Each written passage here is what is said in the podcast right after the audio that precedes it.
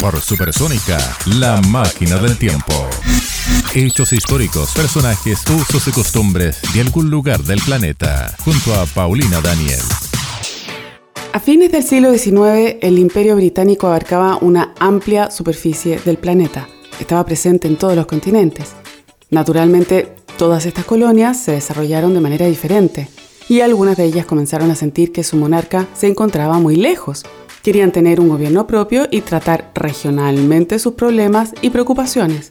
En 1887, Gran Bretaña les concedió a estas colonias la calidad de dominio británico. Esto les permitía el autogobierno, aunque las leyes seguirían bajo la supervisión británica. Estos dominios ciertamente apoyaron a Gran Bretaña en la Primera Guerra Mundial, pero su sentimiento nacionalista crecía y comenzaron a querer más que un autogobierno.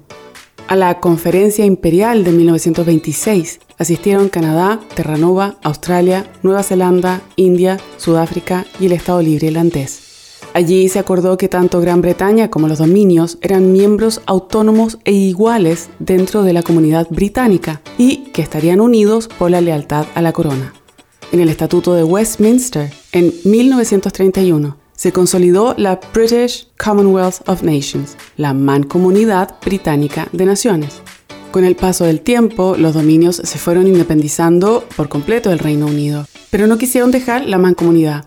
Es el caso, por ejemplo, de la India, que al independizarse en 1947 expresó su deseo de continuar como miembro de la mancomunidad británica, pero ya sin tener que jurar lealtad a la corona. La Declaración de Londres de 1949 estableció una significante evolución del grupo. Todos los miembros, Reino Unido, Canadá, Australia, etc., permanecerían unidos como estados libres e iguales de la Mancomunidad de Naciones o Commonwealth of Nations. Es decir, a partir de ese momento la palabra británica desaparecía del nombre de la comunidad, contemplando a las repúblicas independientes. La reina Isabel era cabeza de la mancomunidad, pero no automáticamente, sino por elección de los miembros. Ella misma se referiría en su discurso de 1953 a la mancomunidad como un concepto completamente nuevo, basado en las cualidades más altas del ser humano, amistad, lealtad y el deseo de libertad y paz.